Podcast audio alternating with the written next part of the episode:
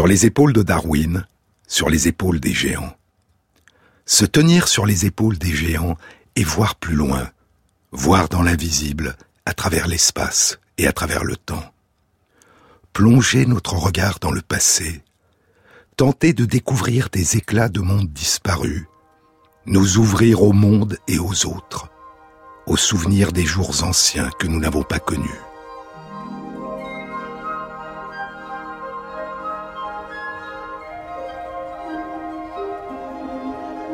Alors, je me suis senti comme un veilleur des cieux quand une planète nouvelle pénètre en nageant dans son champ de vision. C'est un poème de John Keats. Il date de 1816. La nouvelle planète qui glisse en nageant dans le champ de vision du veilleur de l'observateur des cieux, c'est Uranus. Une planète de notre système solaire invisible à l'œil nu, que l'astronome William Herschel avait découverte 35 ans plus tôt en 1781. Une planète dont l'existence était jusque-là demeurée inconnue.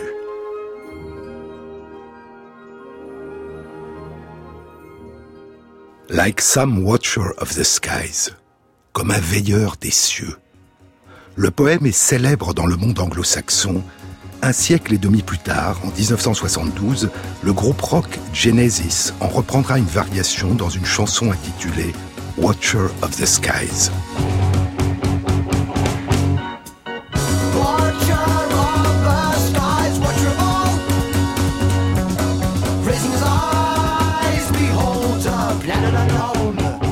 Watcher of the skies, raising his eyes on a planet unknown veilleur des cieux, levant les yeux vers une planète inconnue.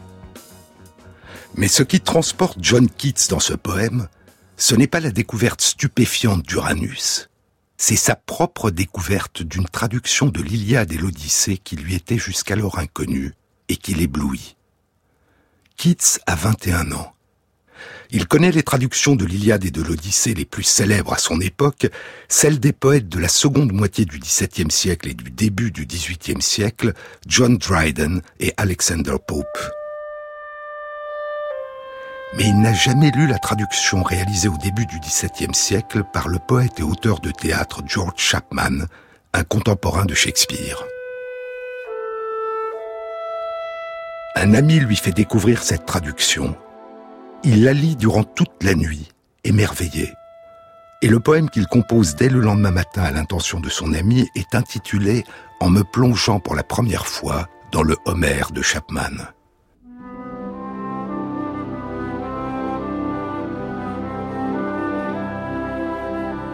Jamais je n'avais inhalé la pure sérénité d'Homère, dit-il, avant d'entendre Chapman parler avec force et fougue. Il y a eu d'autres bardes, d'autres aèdes d'une toute autre nature qui ont inspiré et accompagné Keats durant sa brève vie. How many bards gild the lapses of time? Combien de bardes donnent des couleurs d'or à la fuite du temps? C'est le premier vers d'un sonnet qu'il a écrit durant ce même mois d'octobre 1816, où il compose son ode à la traduction d'Homère par Chapman. Et les bardes qu'il évoque dans ce poème sont les innombrables sonorités qui emplissent le soir, les chants des oiseaux, le murmure des feuilles, la voix des eaux, la grande cloche qui vibre d'un son solennel, et des milliers d'autres encore que la distance empêche de reconnaître. Trois ans plus tard, en septembre 1819, un an et demi avant sa mort à l'âge de 25 ans, dans son ode intitulé À l'automne, Où sont les chants du printemps, dit-il. Las, où sont-ils Ne pense pas à eux, tu as toi aussi ta musique. En chœur plaintif, les petits moucherons se lamentent parmi les saules de la rivière, soulevés dans les airs ou plongeant, selon que le vent léger s'anime ou meurt. Et les agneaux déjà grands bêlent depuis les ruisseaux des collines. Les grillons des haies chantent. Et maintenant, en doux trille, le rouge-gorge siffle dans un jardin clos, et les hirondelles qui se rassemblent trissent dans les cieux. Le bourdonnement de l'abeille, dit son ami le peintre Benjamin Haydon, le bourdonnement de l'abeille, la vue d'une fleur, le scintillement du soleil semblait le faire vibrer. Beauté et vérité, vérité, beauté, c'est tout ce que tu sais sur Terre et tout ce qu'il te faut savoir, écrira Keats. Et ce soir d'automne de l'année 1816 où il plonge dans la traduction de Chapman, l'Iliade et l'Odyssée pour la première fois lui dévoilent leur beauté, leur vérité, qui lui avait été jusque-là voilée.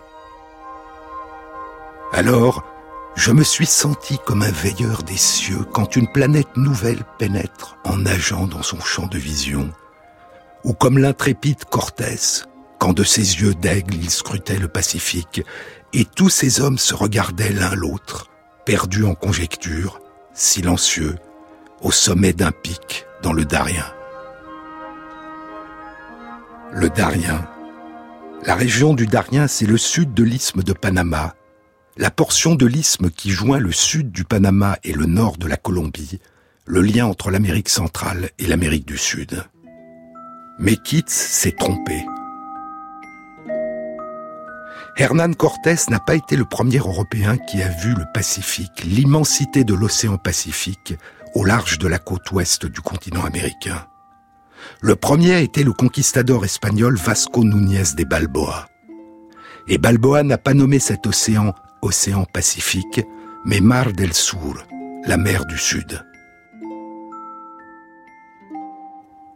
En l'an 1510, Balboa a fondé sur la côte atlantique de la Colombie, face à la mer des Caraïbes, à l'extrémité sud de l'isthme de Panama, la première cité espagnole sur la Terre Firme, le continent américain, la cité de Santa Maria la Antigua del Darien. Dans cette région vit le peuple Cueva. Vingt ans plus tard, il aura disparu, exterminé jusqu'au dernier par les colons espagnols. Mais revenons à Balboa. Il a appris par des membres du peuple Cueva qu'à l'ouest de Santa Maria l'Antigua del Darien, il existe une autre mer. Et au long des côtes de cette mer, lui disent les Cueva, il y a de l'or, et les eaux de cette mer sont emplies de perles. En l'an 1513, six ans avant que Cortés ne débarque en 1519 pour la première fois en Amérique centrale, sur la côte atlantique du Yucatan, le 1er septembre 1513, avec une troupe de 190 soldats espagnols et plusieurs centaines de soldats et de porteurs Cueva dont certains disent connaître le chemin qui mène à la mer, Balboa part en expédition.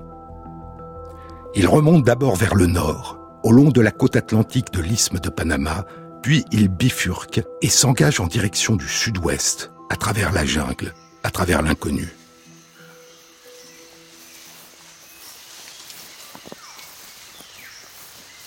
La troupe avance au milieu des hurlements des alouates, les singes hurleurs, et des cris stridents des chachalacas, des ortalies, des oiseaux galliformes ou gallinacés. Ils sont harcelés par les piqûres des moustiques, des mouches œstridées et des fourmis de feu. Ils croisent des tapirs et des pécaries à lèvres blanches, avec autour d'eux la présence menaçante des jaguars, des pumas et des serpents venimeux Botrops asper, les serpents fer de lance d'Amérique centrale longs de 1 à 2 mètres.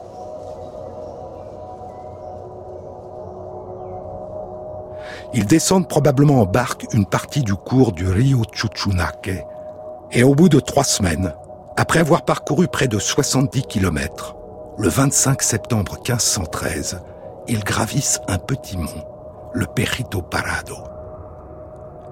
Et de là, Balboa et ses hommes découvrent au loin une mer qui emplit l'horizon. Balboa la nomme Mar del Sur, mer du Sud, et il en prend possession au nom du roi d'Espagne, Ferdinand II d'Aragon, dit le catholique. Quatre jours plus tard, le 29 septembre 1513, avec 26 de ses hommes, ils sont sur la côte, dans une baie, devant la mer. Ils entrent dans la mer, C'est le jour de la Saint-Michel et Balboa nomme la baie baie de San Miguel.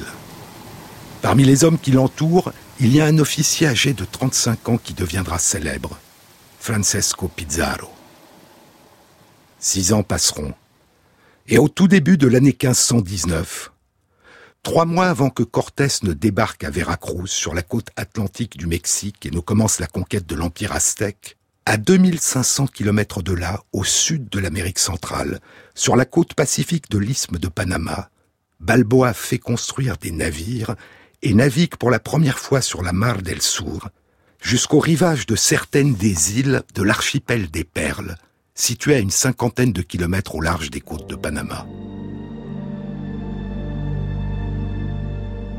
Balboa s'était arrogé le titre de gouverneur des territoires auquel la couronne d'Espagne avait donné le nom de Castilla de Oro, la Castille d'or, et qui comportait une partie du Panama. Mais Pedro Arias de Avila lui dispute cette fonction.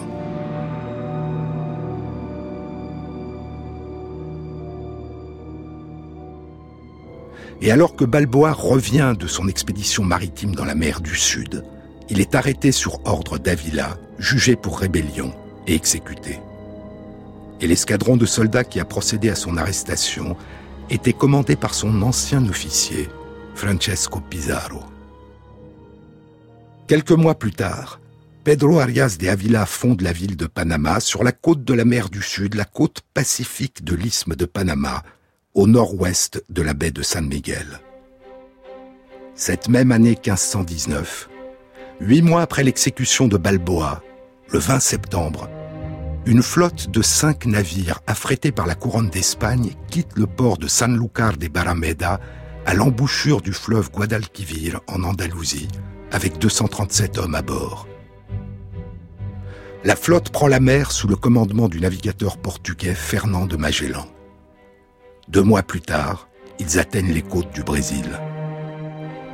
Encore dix mois, et à la fin octobre 1520, après avoir subi une mutinerie et longé la côte atlantique de l'Amérique du Sud, Magellan et ses marins découvrent au sud de l'Argentine, à la pointe sud du Chili, un détroit qui sépare la pointe de l'Amérique du Sud de la grande île de la Terre de Feu.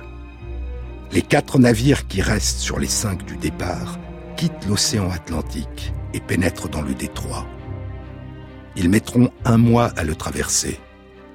Magellan nommera ce détroit de 600 km de long le canal de tous les saints, parce qu'ils y ont navigué le 1er novembre, le jour de la Toussaint. On lui donnera plus tard le nom de détroit de Magellan. Le 28 novembre 1520, plus d'un an après leur départ d'Espagne, ils sortent du détroit et pénètrent dans une vaste mer, calme, que Magellan nommera Mar Pacifico, mer Pacifique. La Mar del Sur, la mer du sud de Balboa, est devenue la Mar Pacifico de Magellan, l'océan Pacifique. L'eau, les immenses étendues d'eau, ses flux et ses reflux, ses vagues, ses tumultes, ses tempêtes.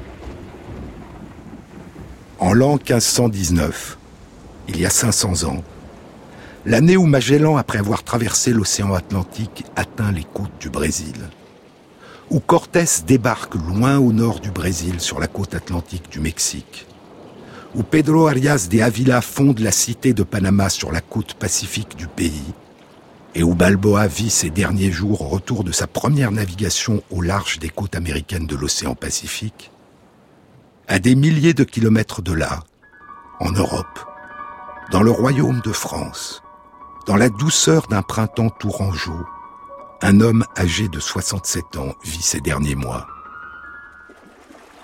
Toute sa vie, il a été fasciné par l'eau. Ses courants, ses vagues, ses tourbillons. Il s'est interrogé sur ses mouvements, sur les innombrables façons dont elles s'écoulent, sur les moyens d'en contrôler le flux, de détourner le cours des fleuves, de construire des canaux, d'assécher des marais. Dans les 7200 pages de carnet qui nous sont parvenues, il n'a cessé d'écrire sur l'eau et de la dessiner. L'eau est l'humeur vitale de la terre aride, dit-il. Et depuis deux ans, il rêve à nouveau d'en domestiquer le cours. Il imagine une ville, il en dessine les plans. Il dessine ses palais avec leurs escaliers à double révolution, les grandes places avec leurs fontaines, les canaux qui parcourent la ville. Il prévoit de détourner le cours des affluents de la Loire pour fertiliser les alentours, dit-il, procurer de la nourriture aux habitants et servir de canaux navigables pour le commerce. Il projette des barrages, des digues en amont de la ville et quatre moulins à eau à l'entrée de la ville, dit-il, et quatre moulins à eau à la sortie. Il imagine les spectacles qui pourraient être donnés sur l'eau. C'est en Sologne, près du village de Romorantin. La cité est une commande du roi, et il a visité les lieux avec le roi, ils y ont résidé quelques semaines. Domestiquer l'eau, mais aussi en révéler la majestueuse et terrifiante puissance. Depuis deux ans, il écrit sur le déluge, et il réalise d'extraordinaires dessins au fusain soulignés à l'encre ou au lavis, des spirales, des tourbillons d'eau et de vent, les dessins du déluge. Seize de ces dessins du déluge nous sont parvenus. Cela fait trois ans qu'il a pour la première fois quitté son pays, l'Italie, pour s'établir en France. Leonardo da Vinci a emporté ses carnets et certains de ses tableaux qu'il continue à travailler. La Vierge à l'enfant avec Sainte Anne, Saint Jean-Baptiste et la Mona Lisa, la Gioconda, la Joconde, qu'il a commencé à peindre en 1503 et qu'il ne cessera de retoucher durant 14 ans.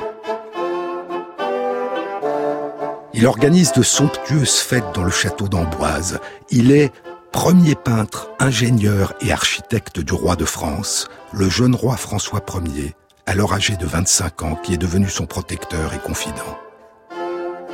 Il vit dans un château au milieu d'un hectare et demi de jardins et de vignes, le château du Clou, aujourd'hui appelé le château du Clos-Lucé, proche du château d'Amboise où réside le roi. Et le 2 mai de l'année 1519, disparaît l'un des plus grands artistes, peintres, inventeurs, hommes de science et humanistes de son temps, de tous les temps, qui incarnait au plus haut point l'esprit humaniste de la Renaissance. Cette même année, d'autres Européens qui incarnent la violence de l'esprit de conquête sont en train de ravager le continent américain.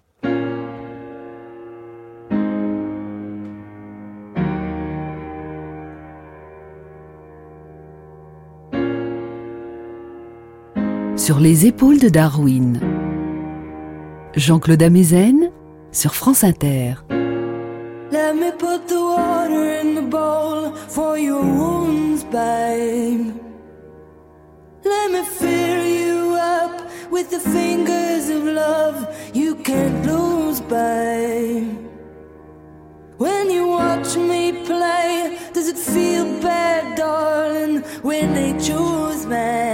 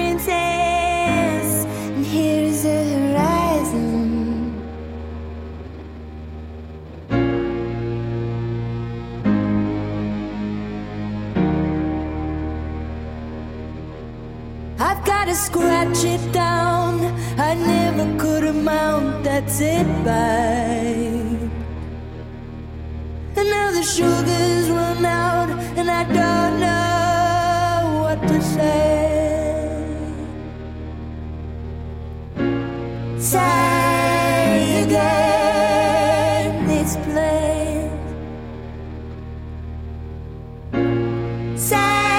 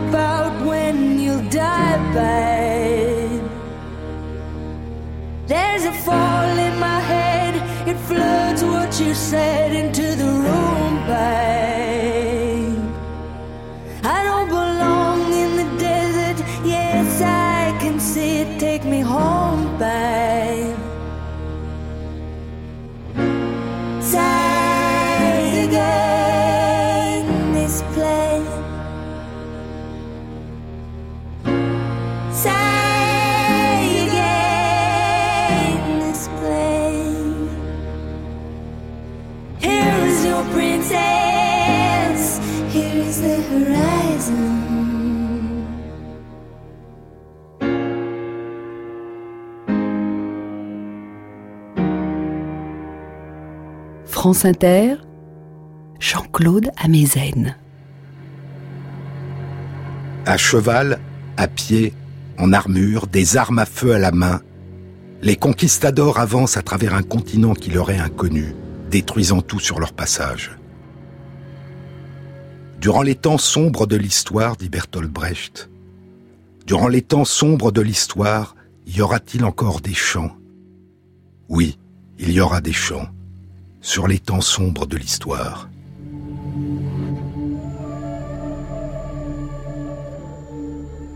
Quand ils sont venus pour la première fois, dit l'écrivain amérindien Tommy Orange, dans There, There, Ici, Ici, un beau livre publié cet été et non encore traduit en français, quand ils sont venus pour la première fois nous chercher avec leurs balles, nous n'avons pas cessé de bouger, bien que leurs balles se déplaçaient deux fois plus vite que nos cris.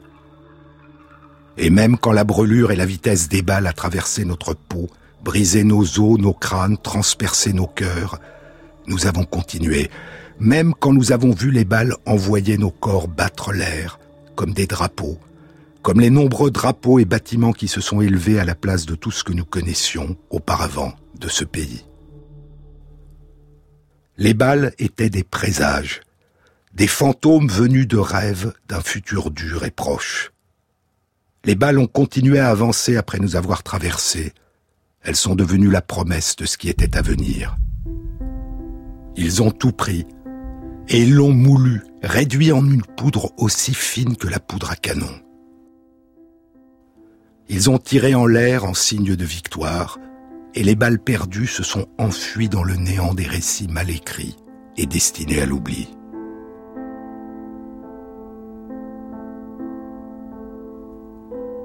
Ce que nous sommes, dit encore Tommy Orange, ce que nous sommes et ce que nos ancêtres ont fait, la façon dont ils ont survécu. Nous sommes les souvenirs dont nous ne nous souvenons pas, qui vivent en nous, que nous ressentons, qui nous font chanter et danser et prier comme nous le faisons, des sensations, des émotions, des sentiments surgis dans nos vies de souvenirs qui s'embrasent et fleurissent de façon inattendue, comme le sang d'une blessure. Ils avancent, brûlant les villes sur leur passage. Un écho attend de désastres avant eux, et attend d'autres plus tard, ailleurs. Noirs sont les chevaux, leurs fers sont noirs. Ils ont, et ainsi ne pleurent pas, des crânes faits de plomb du cuir au lieu de l'âme. Ils passent s'ils veulent passer, et dissimulent dans leur tête une vague astronomie de pistolets abstraits. C'est dans le romancero gitan de Federico Garcia Lorca, le romancero de la garde civile espagnole. Ô ville des gitans, qui t'a vu et a perdu ton souvenir, ville de douleur et de musc autour de cannelle. Ils avancent deux par deux vers la ville de la fête. Une rumeur d'immortel envahit la cartouchière. Ils avancent deux par deux, double nocturne de toile. Le ciel a pour eux l'aspect d'une vitrine d'éperon. Les sabres tailladent les brises que les sabots écrasent.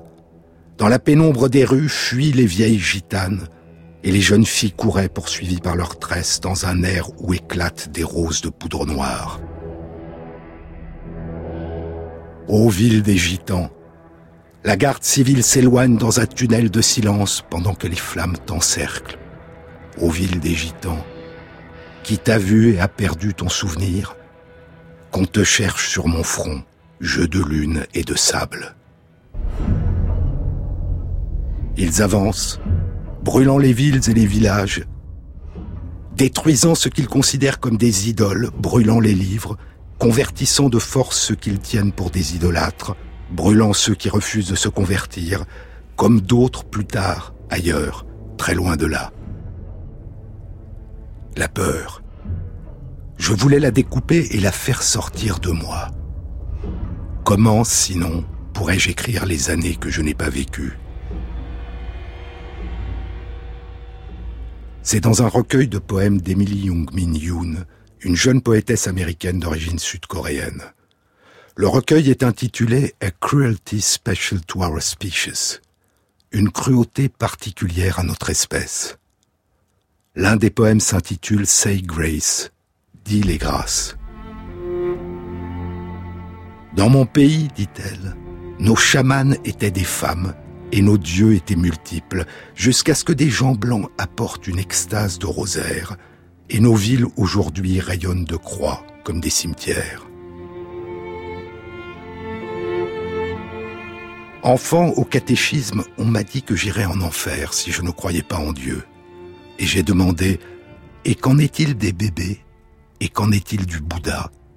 Et elle a dit, eux aussi sont en enfer. Et alors j'ai appris par cœur les prières, et je les ai récitées devant des femmes en qui je ne croyais pas. Dans ce pays qui se dit chrétien, qu'y a-t-il de plus doux que d'entendre ⁇ Ayez pitié de nous ?⁇ De la part de ceux qui servent un autre Dieu, ô Dieu clément, aimant, au milieu des ruines, au milieu de l'eau, fuyant, fuyant, délivrez-nous du mal. Dans ce pays, montre la lune, montre les étoiles, montre la façon dont le lac repose avec une main emplie de plumes, et ils vont regarder les plumes et te tuer pour ça. Si le mot pour désigner une religion dans laquelle ils ne croient pas est magie, alors qu'il en soit ainsi. Laissez-nous avoir la magie. Laissez-nous nos mères et nos tissus pojagi, nos esprits, nos chamans et nos livres sacrés. Laissez-nous garder nos étoiles pour nous, et nous prierons personne. Laissez-nous nous nourrir de ce qui nous rend saints. Avant encore, longtemps avant, il y a 2600 ans, dans l'un des rares fragments de ces poèmes qui nous sont parvenus, Sappho la poétesse chantait Les uns disent que la plus belle chose qui soit sur la terre bleue et sombre, c'est une troupe de cavaliers ou de fantassins. Les autres disent que c'est une escadre de navires. Pour moi, la plus belle chose du monde, c'est celle ou celui que l'on aime d'amour. Des escadres de navires venus d'Espagne, puis de Cuba et d'Hispaniola, des troupes de cavaliers et de fantassins qui avancent à travers cet immense continent qui leur est inconnu à travers le Mexique, et plus au sud à travers l'Amérique centrale, le Guatemala, le Belize, le Honduras, le Salvador, le Panama. Au Mexique et en Amérique centrale, ils ont découvert la richesse et la sophistication des cultures aztèques et mayas, leurs villes, leurs monuments, leurs œuvres d'art, leur écriture, leurs livres.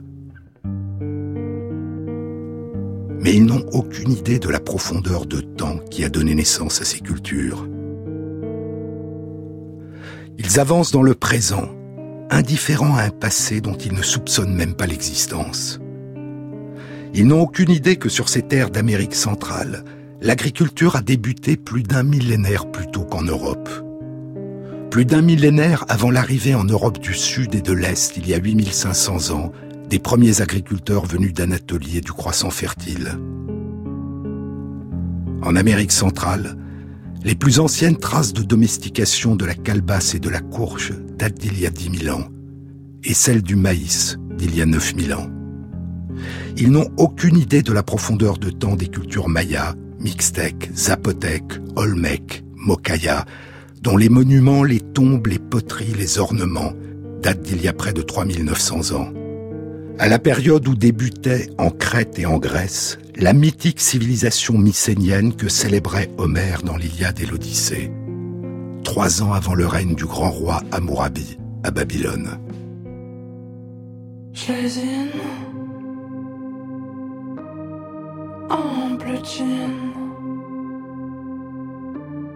J'aime la vie, j'aime les gens, tant que mon tempérament se désiste des autres troubles entêtantes tant que mon tempérament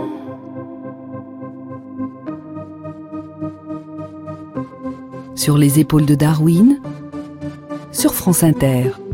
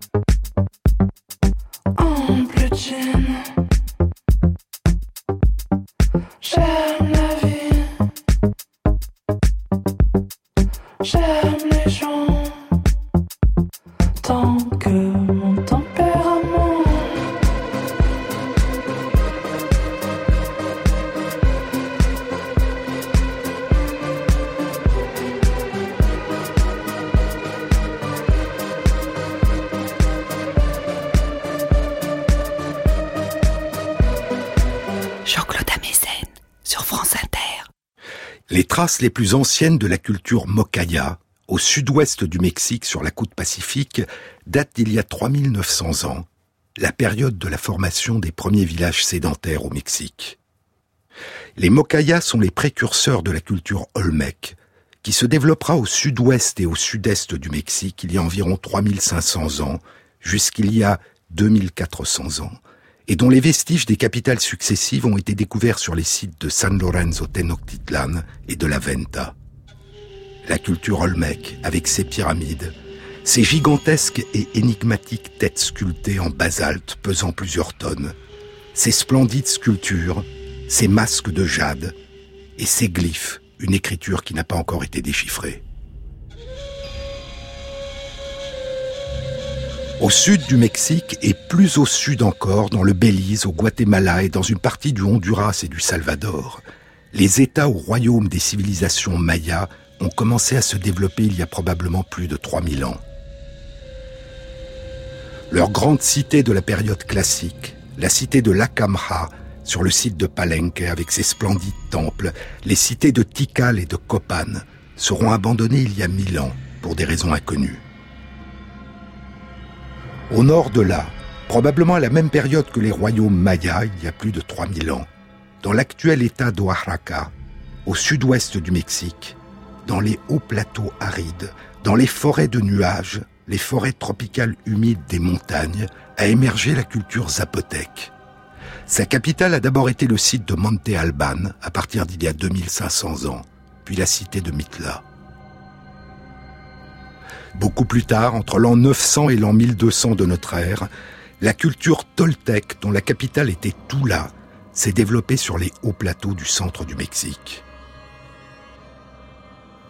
Les Espagnols ne connaîtront que les manifestations les plus récentes de certaines de ces anciennes cultures, les cités mayas de la période post-classique qu'ils détruiront, et ils interdiront l'écriture maya faite de glyphes, plusieurs centaines de symboles qui désignaient pour certains des mots, et pour d'autres des syllabes.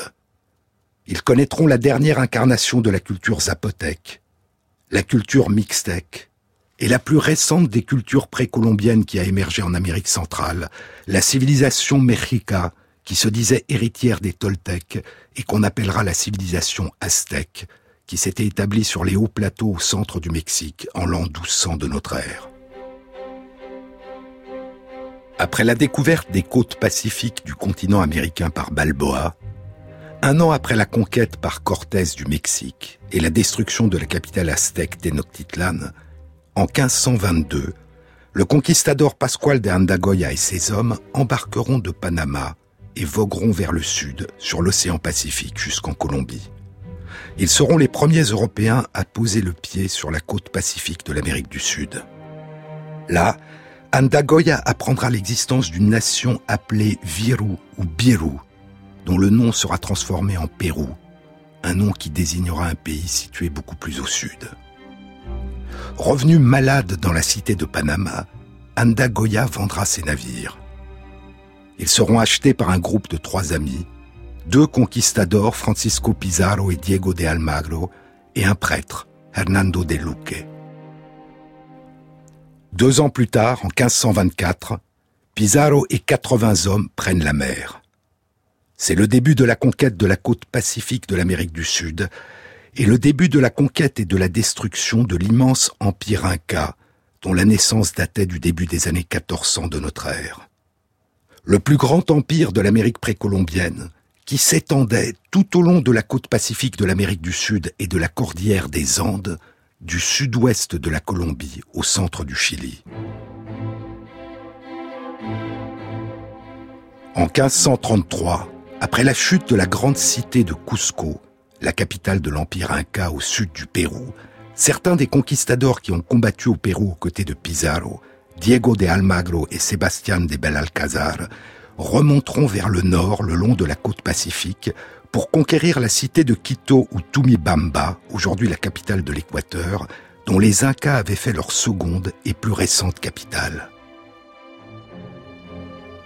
Quito est situé dans la cordillère des Andes, à 2850 mètres d'altitude, tout près de l'équateur terrestre, et la cité est surplombée par le volcan Cotopaxi, toujours en activité aujourd'hui, qui se dresse à 5900 mètres d'altitude, à 50 km au sud de la ville. En 1534, l'année de la conquête espagnole de la ville par les troupes de Sébastien de Benalcázar, peu avant la prise de la ville le 22 juin, l'armée assiste à une éruption du volcan. La troupe de Diego de Almagro, qui était partie sur leurs traces, les rejoint peu après mais les troupes de Pedro de Alvarado, qui avançaient vers la ville plus loin, au sud, plus près du Cotopaxi, seront recouverts lors de l'éruption par une pluie de cendres volcaniques.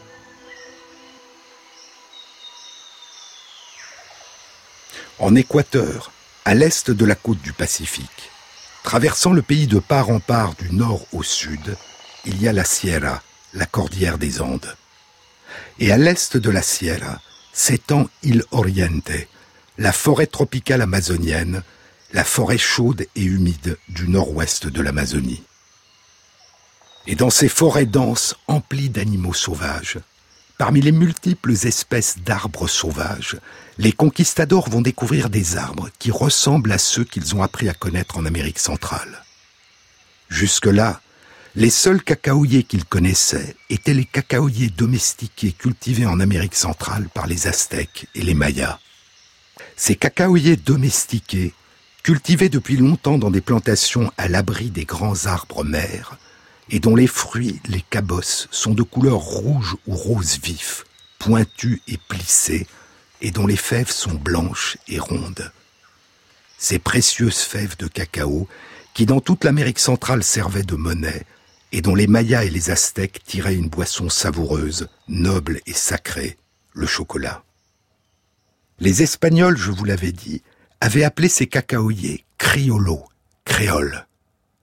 Mais les cacaoyers sauvages que les conquistadors découvrent en Équateur, dans les forêts du nord-ouest de l'Amazonie, sont différents.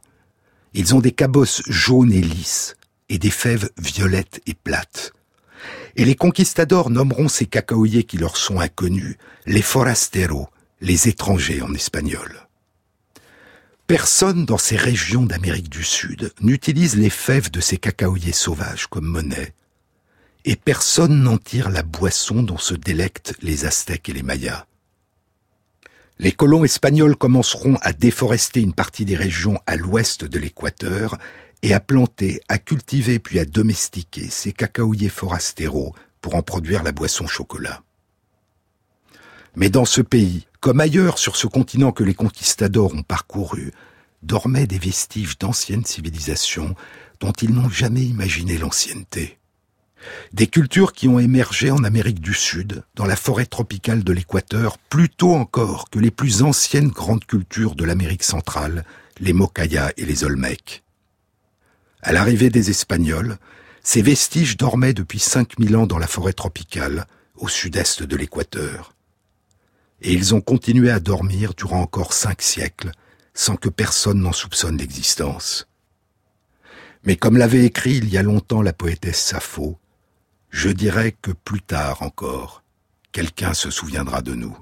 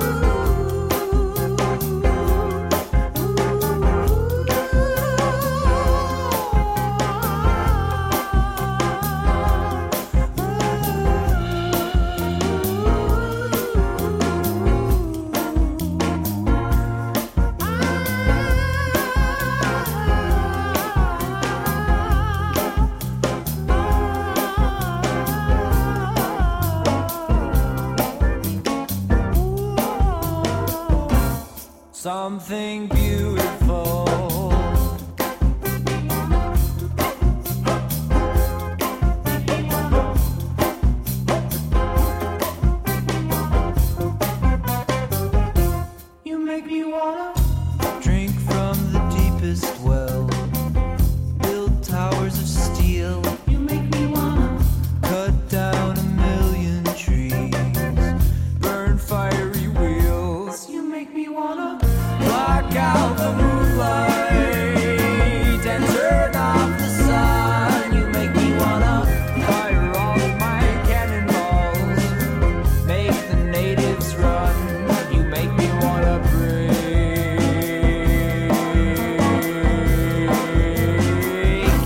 Inter, sur les épaules de Darwin, Jean-Claude Amezen.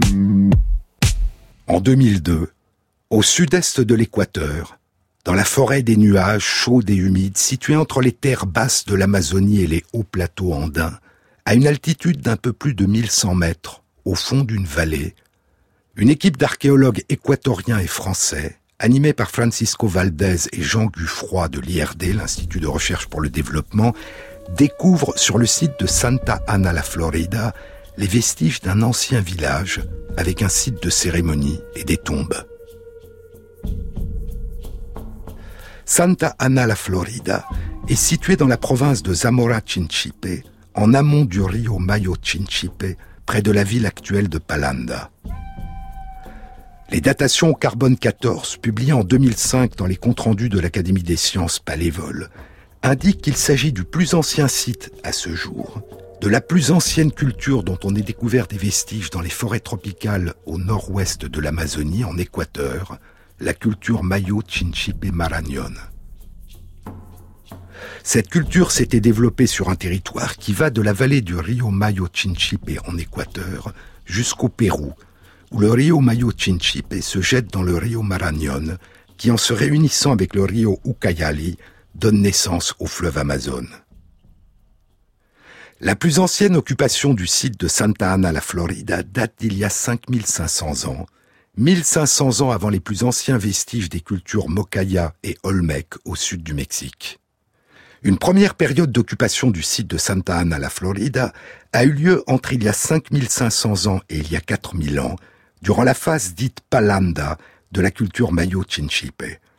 Puis le site a été occupé entre il y a 3800 ans et il y a 2200 ans, durant la phase dite Takana.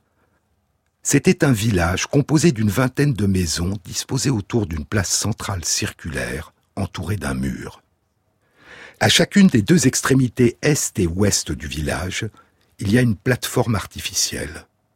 L'une, surélevée de 4 mètres, de forme ovale et d'une surface de 900 mètres carrés, contient des tombes, un foyer central et semble avoir été un temple.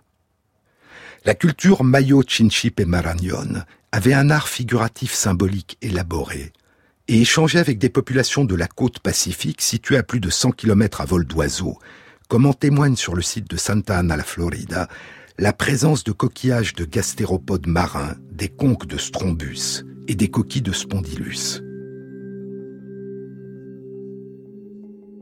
Dans les tombes, il y a de nombreuses offrandes, dont de très belles poteries, des jarres et des amphores de terre cuite et des récipients de pierre, et un mortier de pierre en forme d'oiseau.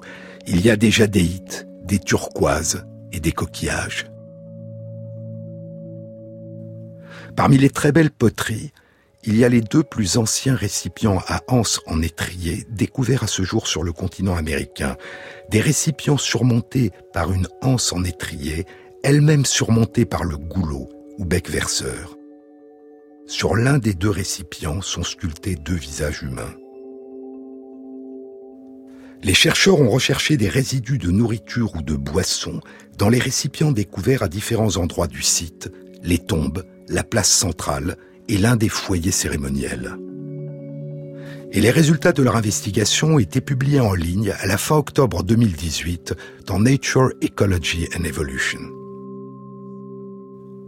L'étude était animée par Michael Blake du département d'anthropologie de l'Université de Colombie-Britannique à Vancouver au Canada et elle était réalisée par Sonia Zario du département d'anthropologie et d'archéologie de l'Université de Calgary au Canada, par Nilesh Gaikwad du département de nutrition de l'Université de Californie à Davis et par Claire Lano du CIRAD et du CNRS à Montpellier en France et l'étude impliquait 15 autres chercheurs de différents instituts de France, des États-Unis et de l'Équateur. Dans plusieurs de ces récipients, les chercheurs ont mis en évidence la présence de vestiges de cacao. Ils ont découvert d'une part la présence de théobromine, qui est présente dans les fèves mûres de cacao, dans des poteries datant d'une période comprise entre il y a 5500 ans et il y a 5300 ans. D'autre part, ils ont découvert la présence de grains d'amidon caractéristiques des fèves de cacao, dont des grains d'amidon de fèves grillées, qui dataient d'une période comprise entre il y a 5500 ans et il y a 5300 ans. Puis les chercheurs ont mis en évidence de l'ADN ancien de cacaoyer sur des fragments de poterie. Trois dataient d'une période comprise entre il y a 5500 ans et il y a 5300 ans. L'ADN ancien était caractéristique et se différenciait notamment des fragments d'ADN récents par ses lésions particulières et ses coupures en tout petits fragments. Et contrairement à la théobromine et au grain d'amidon, qui permettaient simplement de détecter qu'il s'agissait de résidus de fèves de cacao, l'analyse de l'ADN a permis d'identifier les variétés génétiques précises des cacaoyers dont les fèves étaient consommées.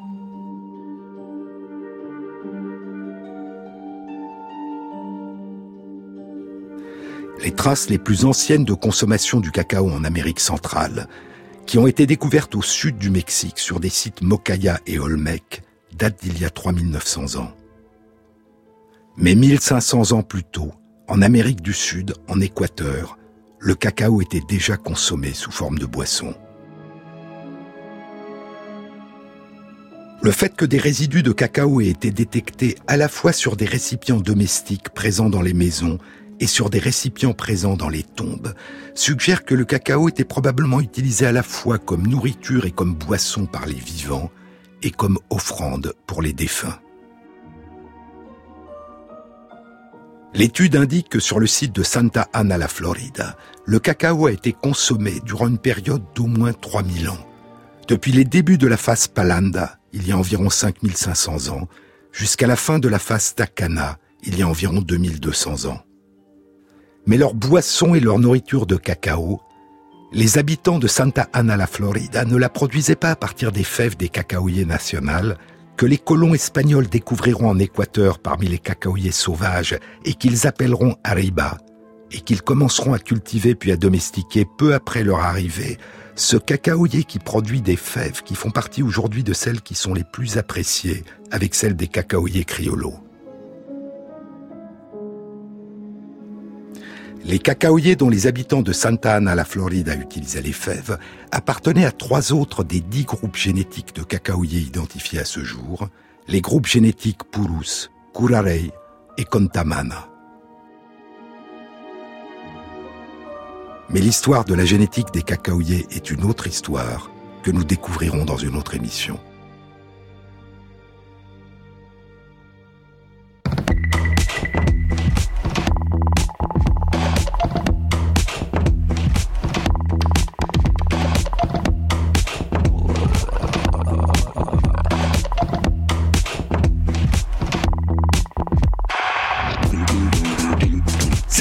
A été réalisée par Christophe Imbert, avec à la prise de son et au mixage Julien Dumont et Jean-Baptiste Audibert pour le choix des chansons.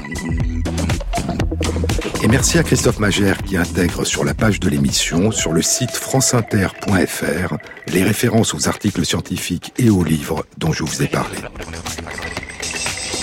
Bon week-end à tous. À samedi prochain.